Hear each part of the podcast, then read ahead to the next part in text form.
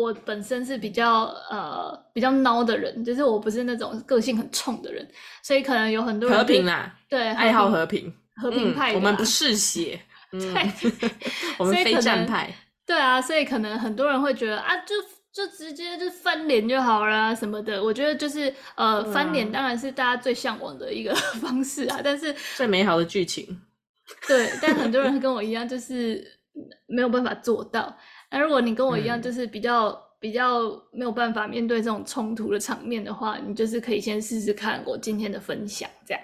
真的，那如果各位呢，呃，在经历过看清的这个阶段之后，然后发现，哎，划清界限的方式就是跟这整个家族彻底划清，包含家族里面的曾经是你另外一半的人，嗯，那其实我们也非常鼓励大家，我建议之后我们是可以再开一集来讨论一下离婚啦。嗯，好，我们邀请有离婚过的人来报名，我们上节目。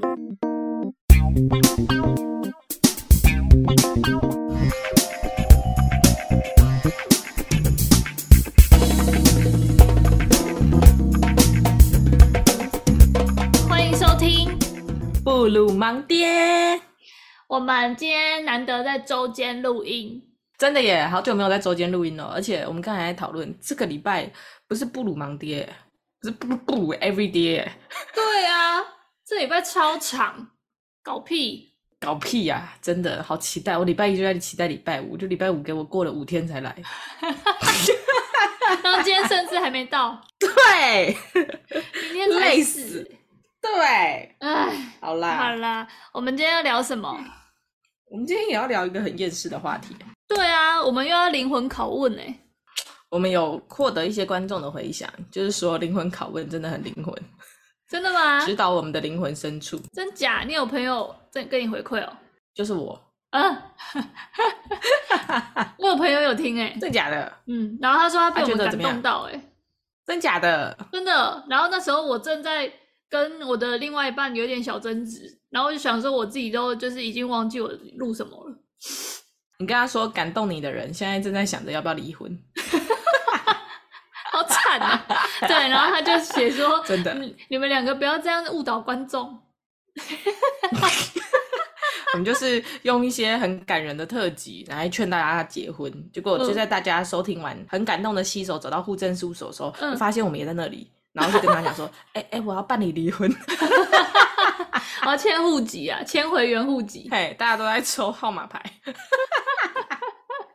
OK，我们今天要聊就是呃最难解的就是婆媳的问题。没错，其实我觉得不只是婆媳啊，就是婆家的问题啊。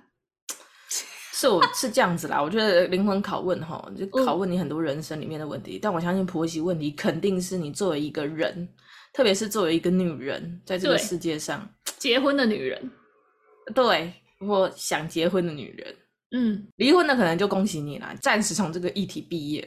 对，没错，对，就像再也不用回去国中考机测一样的毕业。啊、真的，我们不要讲学测，因为现在国中已经没有机测了，还是会考啊？我没有考过会考、欸，哎，因为我们已经老了。我们现在在聊婆媳了。对对对，好了，Anyway，嗯，那过年要到啦，感觉婆媳问题就是。又又要发作，但其实你知道，只要有婆媳问题的人，嗯，就不用等到过年哎，他就像便秘一样，每天都有可能发生。对啊，我觉得大概一季一次啊，因为我我现在我们现在是一个女性的身份嘛，所以呃，对于娘家我们可能就是比较没有太大的问题，因为我们就是以女生然后跟男生家长相处的问题来录这集。那也不是说每一个就是女生结婚之后就会有。跟婆家有问题，也有可能是跟自己娘家有问题，或者是都没问题，这都是大家参考参考就好。但是大部分的女生来讲，应该就是呃跟我一样经历过，就是跟婆家会有一些观念上的不合，因为毕竟就是不一样的成长环境嘛，所以呃很容易就是把自己家里很习惯啊，就是沟通啊的一些方式，然后就觉得可以套用在男方家中，然后发现哎、怎么不行啊？怎么会有人不行啊？这样。然后就会有一些冲突的产生。那今天就是来跟大家分享，就是这些冲突产生的时候呢，会经历几个历程，就像我们呃很熟悉的那个悲伤的五个步骤一样，五个历程一样，跟婆家的问题也会经历五个历程。那我们在讲这个历程之前，就是先跟大家复习一下悲伤的五个历程是什么，简单的带过。来，好，这个啊要介绍一下作者吗？是不是 Ross 啊？R O S S。他的全名叫做 Elizabeth Kubler-Ross，他是美国的一个精神病学家。嗯哼，他在一九六九年的时候，嗯，距今将近一甲子之前，嗯。他就提出了这个悲伤五阶段，嗯，经历悲伤的，就是人人类会在心理上反应的五个阶段。对，那主要呢是一否认或隔离，嗯，然后二是愤怒，三是讨价还价，四是沮丧，嗯、五呢就会接受。哦，没有要细谈这五个阶段，因为我们今天是要谈的是跟另外一个家庭产生冲突会经历的呃六个阶段，啊，这六个阶段也没有什么医学根据，没错，也没有什么科学的依据，就是本人的亲身经历这样，有的只有媳妇的血泪。对，就是简单归纳六个阶段，然后话不多说，第一个阶段直接先讲，叫做暴怒。真的是暴怒。我怀疑这个，我怀疑这个暴怒好像套用在任何的关系都可以诶。对，跟另外一半也常常暴怒啊。对，跟孩子也常常暴怒啊。嗯哼，我跟上司偶尔也会暴怒诶。没错，可是啊。跟另外一半的家庭才会有后面这五个阶段的产生。嗯哼，就如果跟一般人，像你说上上司啊、同事啊，或者是路人的这种暴怒，后面那五个阶段是完全不用经历的。你就暴怒完，你觉得这个人真是烂透，结束。真的，反正 上班好，同事现在不认识。对，好，那暴怒就很简单嘛，只要你遇到一些问题或者一些不公不义啊，最简单的就是就呃拿我们刚刚提到过年来讲。什么时候要回去过年？然后会不会有一些家庭会希望呃女生要帮忙大扫除，要帮忙煮年夜饭，要呃帮忙帮忙拖地，帮忙喂猫，帮忙喂狗，帮忙带乌龟出去散步之类的，各种 都会让你暴怒。帮忙换尿布。对，那这暴怒的那个。呃，情况有很多种，就是可能大家会在心里有各种 OS，想说什么年代，为什么他这样要求女生？你有这样，你会这样要求女生？你为什么不这样用同样的这个传统的价值观来要求自己？那你又你又没有给我什么东西，为什么我要听你的之类的？大家的各种 OS 都会是这种，嗯、或者是为什么每次都只会要求一个呃，就明明就无关系的人，就是你也没有抚养我长大，为什么你就要要求我？哎，你自己孩子都管不好，要管到我头上之类的。就各种 OS，这是暴怒的阶段。好，那进到第二阶段，我们就会想要解释、呃，我想要跟这个对方的家长说明，说明这一切，就是说明我的想法。因为我们从小就被教育说，就是沟通有益，有助于关系的养成嘛。所以我们想说啊，好了，暴怒完冷静了，我们还是就是不管是用 Line 啊，或是面对面啊，或是好好的想要把自己的想法讲给对方听，这样。唉，然后呢？当你开始想要解释的时候，你的痛苦就来了，因为只要你一讲话，他们就会不想听你讲话。应该说怎么讲？以我的例子来讲好了，当我呃被误会，或是被被要求一些我觉得不公平的事情的时候，我有时候会想要据理力争，我就会呃想要去用很委婉的方式说，哎，可是之前不是说。怎样嘛？为什么现在又要这样？或是哦、呃，就是转很多弯，然后想要把重点就是问他说：“那我们之后到底该怎么办？”然后我有一次的做法就是，我打了一个很长的 line，然后我就直接传给我婆婆。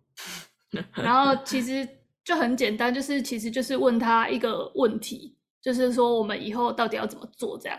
然后那个 line 其实也是非常的温和，就是只是想要问说：“哦，我们这次可能想的没有那么周到。”但是不是可以，就是请他们给我一些建议，那我们之后该怎么做？然后请他直接告诉我。但就是结对，结果就是天崩地裂。呃，你常常觉得你的呃，就是重点已经表达的很明确了，就是你这整段话就是在问一件事而已。可是大家呃，当对方看到的时候，他会解读成另外一件事，或是他会呃有意想不到的，就是反应。就比如说以刚刚的例子来讲，他就会觉得。为什么你会突然传这个东西给我？我觉得很莫名其妙。为什么会有这件事发生？是谁跟你讲了什么吗？之类的。他根本不想要知道问题是什么。你你只想温和解释。对，然后但是我们的目的是想要解决问题。对，反正就是你所发送出去的讯息跟他所接收到的，唉，东西是完全不一样的东西。对啊，你只想要温和的，就是平心静气的，想要找出问题的解法。但在他看来，你就是 拿着鸡毛当令箭，把宝剑挥到他的头上。对，你妈一个小兔崽子，爬上老祖母的头上，想撒泼。对，而且他们很容易就是就是觉得自己好像很开明，可是明明骨子里还是觉得自己是长辈，然后小孩不能有多嘴的这种就是想法。所以你跟不管怎么讲，你讲你作文写的再好，你还是没有办法就是让他听进去。嗯，对。那这就是第二个阶段，就是通常在暴怒之后，呃。女方这边可能会有的阶段，你当年作文是六级分吗？我忘了，但蛮高分的。反正就是 想解释这个阶段，有一部分会是呃自己想要解释，那有另外一个部分我们会希望另外一半去帮我们解释，但是很常是呃另外一半他可能因为跟家里本来就比较疏远，或是他在讲这些事情的时候对他来讲是很大的负担。所以他在解释起来，你就会觉得啊，没到点上啊，你根本没有把意思讲清楚啊，你就这样避重就轻，对，然后根本没解决问题，然后就大家就这样摸一摸头就没了啊，问题都没解决，所以有时候就是会很气，所以就是暴怒，想解释之后又回到暴怒，然后 过完解想解释这个阶段之后，你就会变成绝望，你就会觉得，哎，那到底该怎么办？我婚都结了，然后现在这个事情就是这样了，嗯。那那我怎样？我直接跟他撕破脸好了。就是大家都说早黑早享受啊，就是呃不要想要当好媳妇啊。他们说什么把你当女儿，应该都是骗人的，都不要相信。就早黑早享受就对了。是黑到底，黑金，对，彻底黑化。第一第第一集结婚，第二集就黑化。对，这时候就会很绝望，就会很想要断绝关系。然后这个时候，你在你的脑中也会有大概一百一百种呛他们的画面出现。就是把他们就是骂得狗血淋头，然后很想要有一些就是很言简意赅的金句，然后去打他们的脸，就是在你的脑海会无限的轮播，但是这些都不会发生，因为就以我来讲啊，就是我就是没有那么勇敢，其实我还是没有办法就是直接去去跟他们对抗，因为我就是还是以就是和平为主的人，所以没错，绝望之后呢，我们就会看清。看清就是啊，他们就是这样了。然后 这时候，我那时候跟我的伴侣就是有做一件事情，就是去找智商师，就是我们去预约那个。我上一集有提到，就公司有一些福利，就是呃，到底要怎么去呃呃，应该说什么？这个阶段就是看清，然后呃，这个时候我们可能会觉得，就是他们就是没有办法改变的，可以改变的就只有我们自己。那呃，如果还想要。维持就是和平共处的这个模式，我们就会去找一些方法，看是要我们改，或是要怎么跟他们讲。那我当时有一个呃做了一个举动，就是我跟我的另外一半就是讨论讨论，说我们到底要怎么办，讨论不出一个解法，我还是很困扰。那我就想到我其实公司有补助，就是我们去做一些咨商，就是一年可能有几次这样，他跟外外面机构合作。那我那时候就是去预约了一个就是家族治疗的婚姻咨商哦。其实我一开始呃在预约的时候，我只是说我想要聊就是跟婆家的问题。然后那个智商心理师就是一听到这个关键字，他就会他就建议我说，那是不是可以邀请你的伴侣一起来？因为其实跟婆家的关系，其实他们是一个很重要的中间人。因为其实我们立场就跟他们不一样嘛，我们讲话可能他们根本不想听，但儿子讲话他们可能就会听进去一点点。对，你撕破脸就真的是撕破脸，那儿子撕破脸，啊，到最后都还是儿子。对啊，所以他可能就是呃，他就建议我可以邀请我老公一起去，然后我那时候就是有就是跟他提出了这个邀请，然后他也很很 nice，因为他也很想要解决这个问题吧，所以他就跟我一起去了，然后我就是。想要跟大家分享，就是在智商的过程中，智商师跟我讲了什么，然后也可以提供给有这些困扰的、嗯、呃已婚女士们。那在看清这个阶段，我们就是去做智商这个步骤。那待会我会就是针对智商的这个细节跟大家做一个分享。嗯，看清完这个步骤之后，我们就是做了建立界限这个嗯步骤，就等于说看清其实是跟你的伴侣一起把整个问题做全盘的检讨跟理清。对，然后你们已经度过了前面这个非常情绪的阶段，嗯，暴怒啊，然后还要拼命想要解释啊，或者一些解释无用，或者是越弄越糟的这种绝望，对，这些种种负面的情绪都已经度过了，你们终于平静下来，然后想要两个人携手共同来解决问题，嗯、就是这个看清的阶段。那其实到后面的这个建立界限，就是开始解决问题。对，没错，应该说建立界限这个我们都知道，就是一直以来大家都会跟我们说，就是你如果处不来，嗯、那你就是敬而远之就好，不要一直去亲近。可是没办法，啊他们就是有有事没事就会丢一个炸弹给你啊，就是会讲一句就是让你很不舒服的话，那你怎么办？你就只能一直忍吗？对啊，你今天打扮得漂漂亮亮走出门，他们就是喜欢偷偷的突然泼你一脸脏水。对，然后你就会整个心情搞得很差，就是可能呃他。一一点点小举动，然后我就会就是整可能整个礼拜都闷闷不乐，然后我就会一直去找别的事情来转移注意力，然后我就很想要摆脱这个关系。嗯，那我发现就是最后就是呃，就像我刚刚讲，在看清那个阶段，我们没有办法了嘛，我们就是寻求专业，然后智商师其实有给我们一些方法，然后其中一个就是建立界限。他因为他厘清了我的问题，就是他觉得我。呃，一直会聚焦在我对于他们家的付出很多，嗯，就是我那时候可能呃为了他们家做了什么事啊，或是我为了让他们家的什么事情顺利完成，然后就是呃那么多牺牲，那没有人来跟我说半句谢谢，我很我很受伤，然后。呃，这件事之外，就是在背后说我怎样之类的，我就会更受伤，因为我做的那么多努力，你们没看见就算了，你们还用一点点你们误会的事情来抹黑我，嗯、就是各种不平衡就会在这时候产生。然后智商师就跟我讲一句话说：“你的心路历程，或是你呃的这这这些想法，你的老公知道吗？”他就问我旁边的另外一半，就是坐在现场的另外一半，然后他就说他都知道。然后智商师就说：“对啊，你看他都知道啊，但你觉得怎样？”他就直接问我另外一半，然后我另外一半他可能就会说：“哦，我我他就会讲出他的感受。”所以我觉得那个场合是。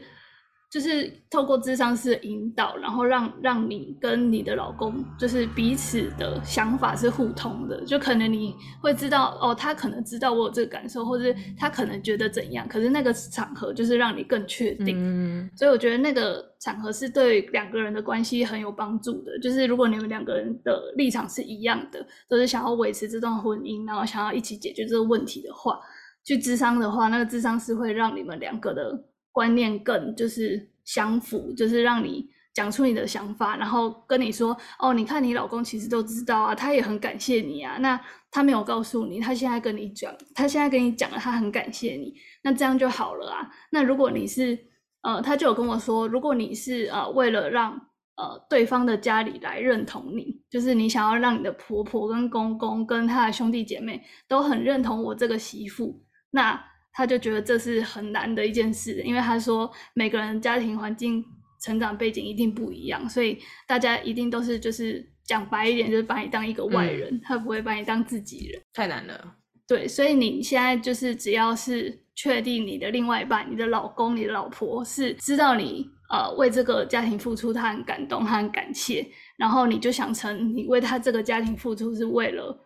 你的老公做的，嗯、而不是为了认让他们认同你做的，那就好了。因为讲讲白一点，他说，呃，那些他的家人如果没有这个老公，那那些都是路人而已。没错，所以不用去太在意他们的眼光，或者是想要得到他们认同。那我觉得这句话就是对我，呃，建立界限这一个这个步骤，就是有很大的帮助啦。因为就是他。嗯跟我讲了一件比较重要的，呃，一个比较重要的提点，因为就是我跟我走走下去的人是我老公啊，那我三百六十五天可能只有六十五天会遇到他的家人，那其实其他三百天我跟我老公过得开心，其实就好了。嗯，对啊，所以他就是建立界限，我觉得这个是很好的。但建立界限之外，你就是有时候那界限又不是那么好界定嘛，有时候就是会不知道到底要踩到什么地步。比如说，哦，我年夜饭绝对就是不煮，那不煮是怎样？你是连呃加热都不行吗？或是你连出去买都不行？还是你其实可以买回来加热，你只是不开火？嗯，就是各种界限，你要很难去定义。你有时候又不没办法踩的那么，就是踩的那么硬。然后只要踩得很硬的话，你可能就是又会有新的冲突产生。所以最后一个步骤就会变成是转念。那我觉得这个转念是虽然讲的很笼统，但我觉得它是在建立界限之后最后一个很重要，让你可以真的开心起来的步骤。嗯，因为近期就是跟婆家互动，就是呃有一些冲突，然后我们都没有正面的冲突，都是我听来的，嗯，但是我就是会影响我心情，然后影响了大概快两周，超久。对，我昨天去就是教练课运动了一下，然后 回到家之后，我就突然就是豁然开朗，就是有一个就是突然好像就是成功转念的感觉，因为前面都是一直陷入在这几个步骤里面，然后昨天就是突然有一个呃想法，然后我觉得这个想法还不错，可以提供给大家参考，就是。因为他们可能就是我的例子是对方比较传统，嗯，他们会用一些很传统的呃一些话，或是一些你觉得怎么会有人这个年代还是这样想的，这还怎么会有人这个年代还是会这样要求媳妇这样做的这种？你说细说台湾里面的台词哦之类的。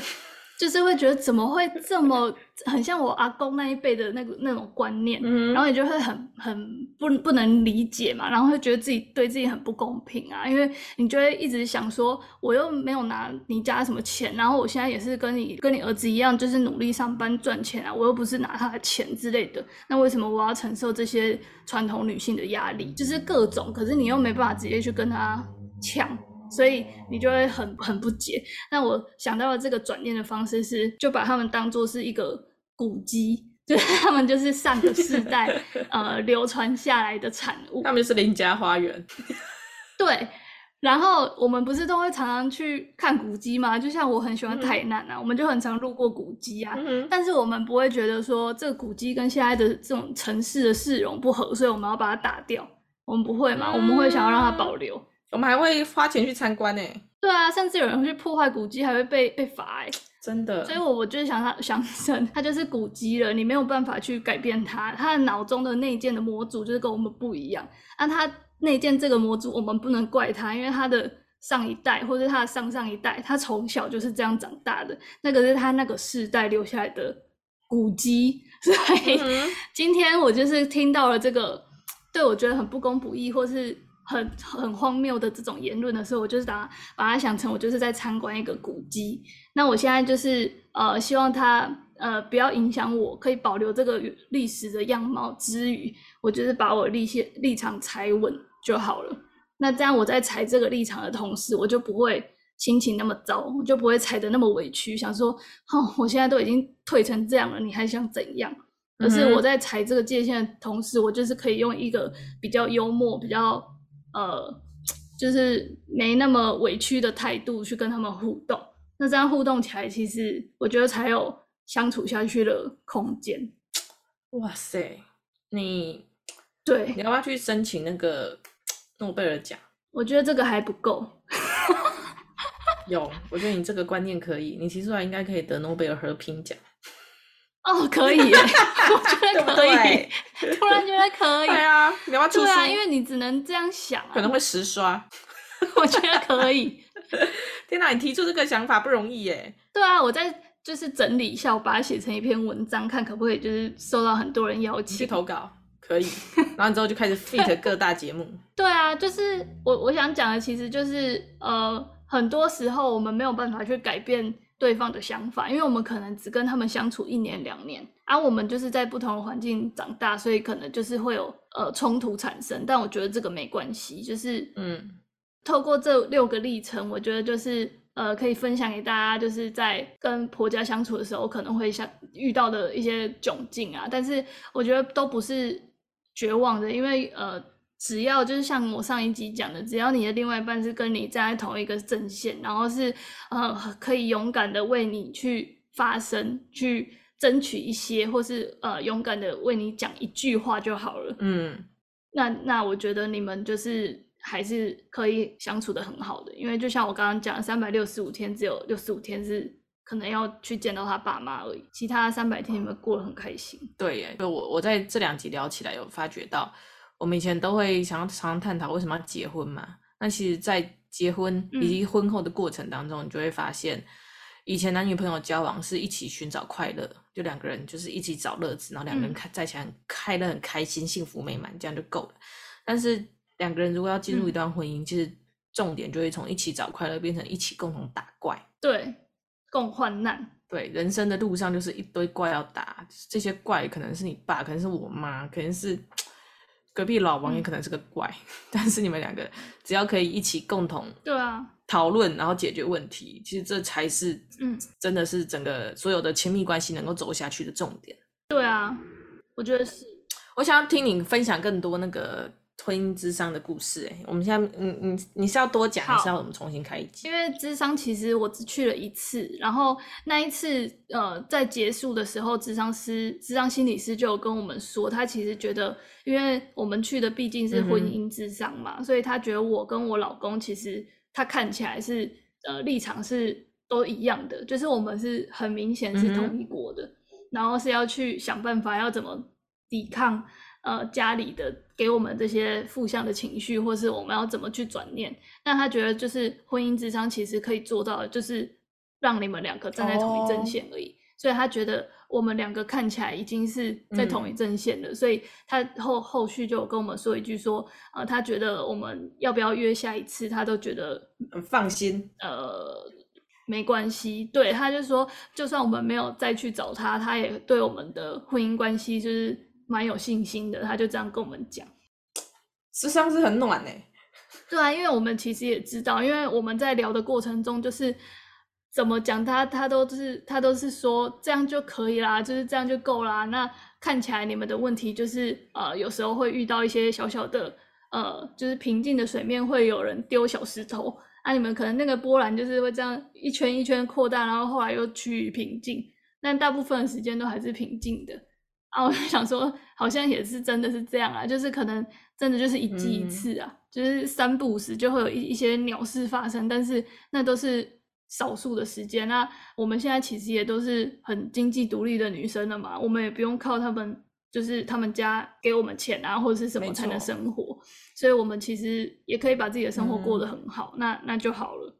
就是做到我们觉得该做的义务，可能呃过年过节回去探望，那呃该该。讲什么话，我们就是得体，嗯、这样就好了，就不用再做太多。然后我想要分享的是智商的那个过程，他就是他一开始就是先跟我们谈一下那个状况是什么，然后就是他会一直去问说，老公知道老婆在经历这些事情的感受吗？他你知道吗？嗯，哎、欸，对，这个我觉得很棒，哎。对，他就会在那个现场，就会跟你说，那你知道他那当时有这种感受吗？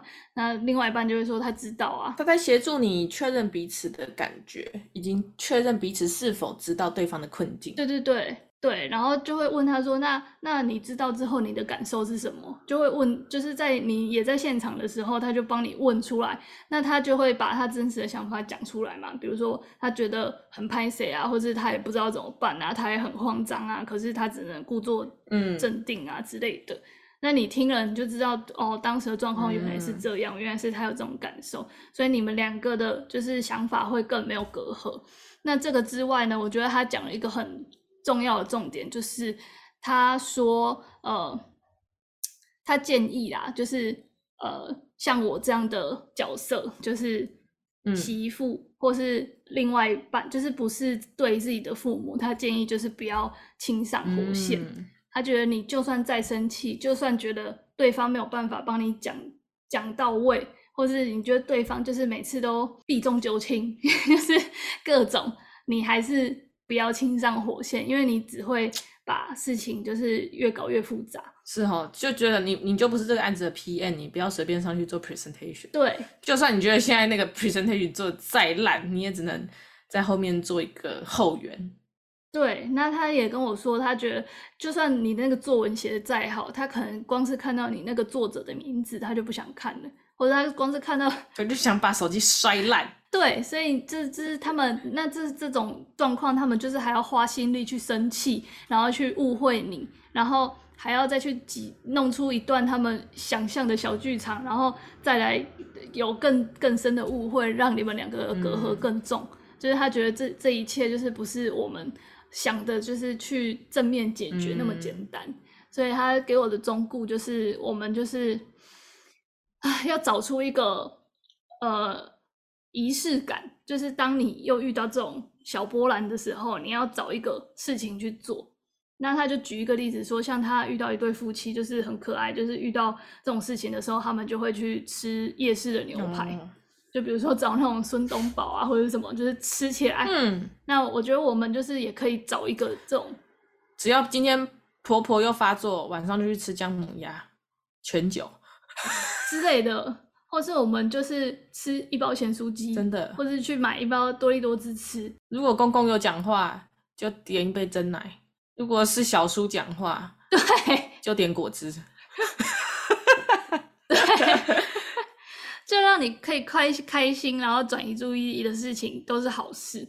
那我觉得，对于像我们这种就是。呃，没什么问题，然后也有自己生活的人，我觉得这个方式是很 OK 的，就是我们不会那么常陷在那个情绪里面。嗯、就是像他提议之后，我们就是每次遇到这种事情，我们就会去，可能就想说，那我们周末去爬一个山，或是我们就去约教练，我们去运动。那我觉得这种就是走出去，然后转移注意力是真的很有健康的，就算只是出去走走。对啊，走一走，去走去捷运站再走回来都一样，就是你只要走出去有别的刺激，你很容易就会忘记，然后就会像我刚刚讲的一样，对，就很容易有一个转念的念头。你有新玩具就会忘记你今天发生的鸟事。对，可是有时候你那个，我觉得那那个是可以短暂的带给你一些缓解，可是没有办法长期。因为像呃我这一次的经历，就是真的是整整两个礼拜，我一想到就会闷闷不乐，然后早上一起床就开始想要怎么呛他们，就是 各种各种都陷在那个情绪里面，整个身困在那个漩涡，嘿，出不来，真的很崩溃。然后。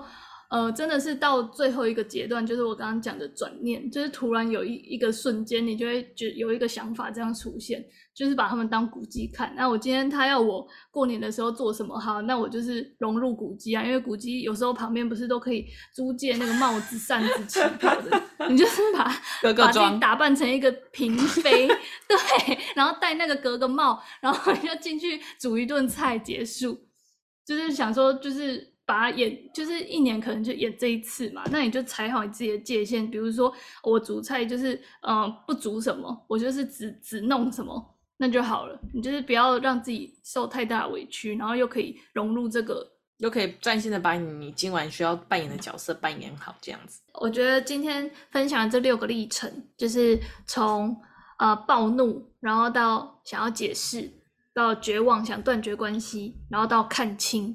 然后最后就是建立界限跟转念啊，我觉得其实最重要的就是看清这一个阶段，因为看清其实就一体两面的。你可能是看清了那个对方的家里就是这样，没有办法改变，那你也有可能就是看清了你的另外一半就是这样，没有办法帮你发，没有没有办法跟你一起走下去。所以看你看清的是什么，嗯，所以我觉得这个都是对最终最关键的就是看清这个步骤。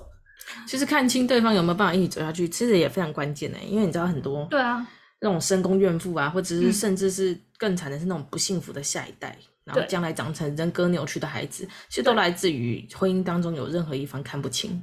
真的，没错啊，还啊，如果很痛苦的继续相处下去，然后产生一个很不幸福、很不快乐的家庭，那也不如在嗯还没有发生那所有一切的时候，先看清。这个不适合，那世界上一定会有适合你的人。我真的是一直要跟大家强调，嗯、找伴侣、找对象一定要找又爱但是又适合的。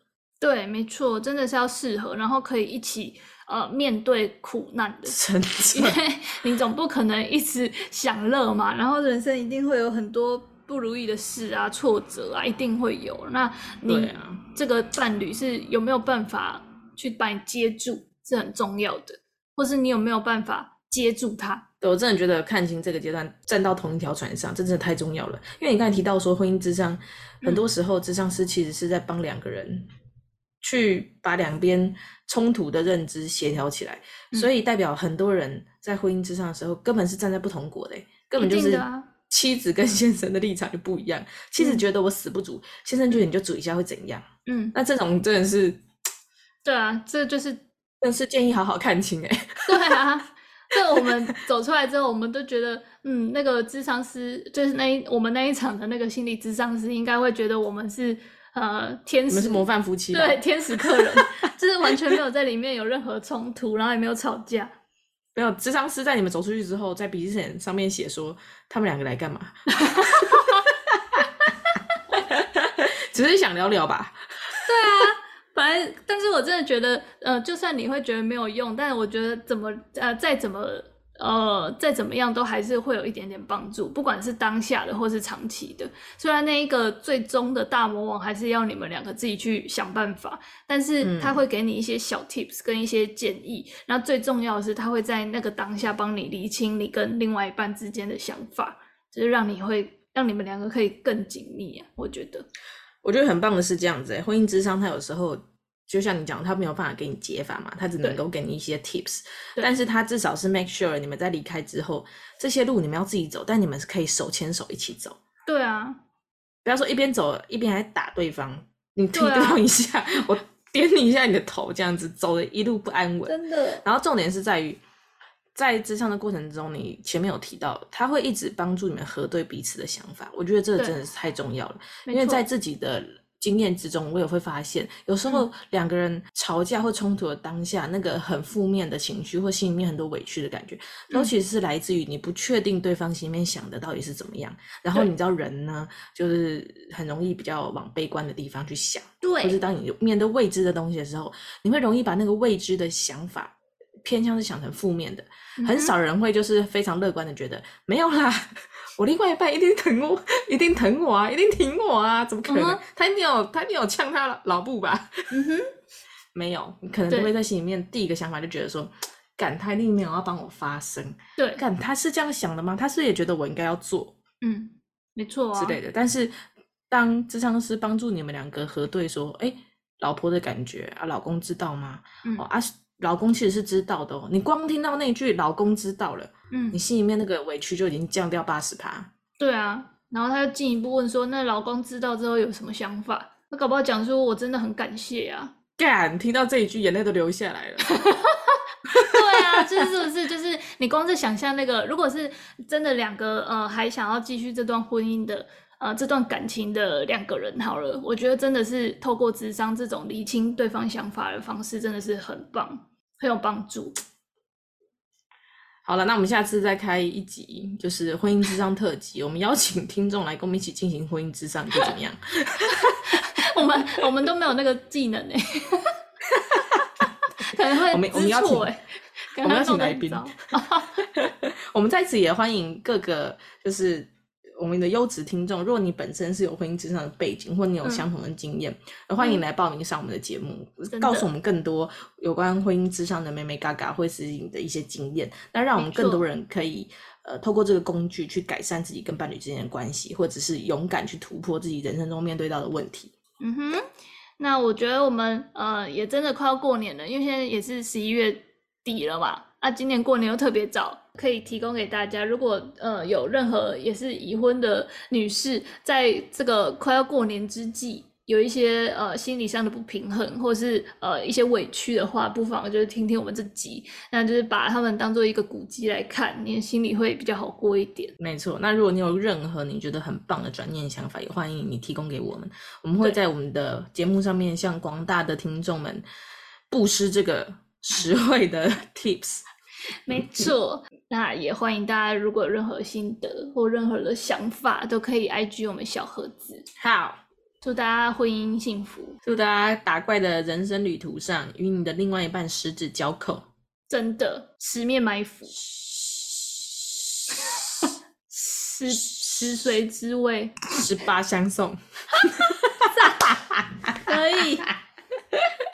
我们下礼拜见喽，拜拜！不如忙爹，下周见，拜拜！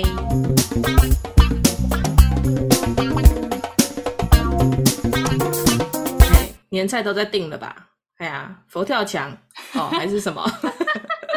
我跟你讲，我订什么？我订林聪明砂锅鱼头。赞呢？是嘉义那间林聪明吗？对，好赞哦！我大学必吃哎，很赞，那个卤菜多棒啊！对啊，大一新生被学长姐带出去的时候必吃的景点呢。现在他们可能都排不到嘞。真的假的？对啊，现在排队都排不到啊！他可能中午呃平日中午去排可以了。对啊，大学生啊，嗯，可以一早起来就等着吃林聪明而已。没错。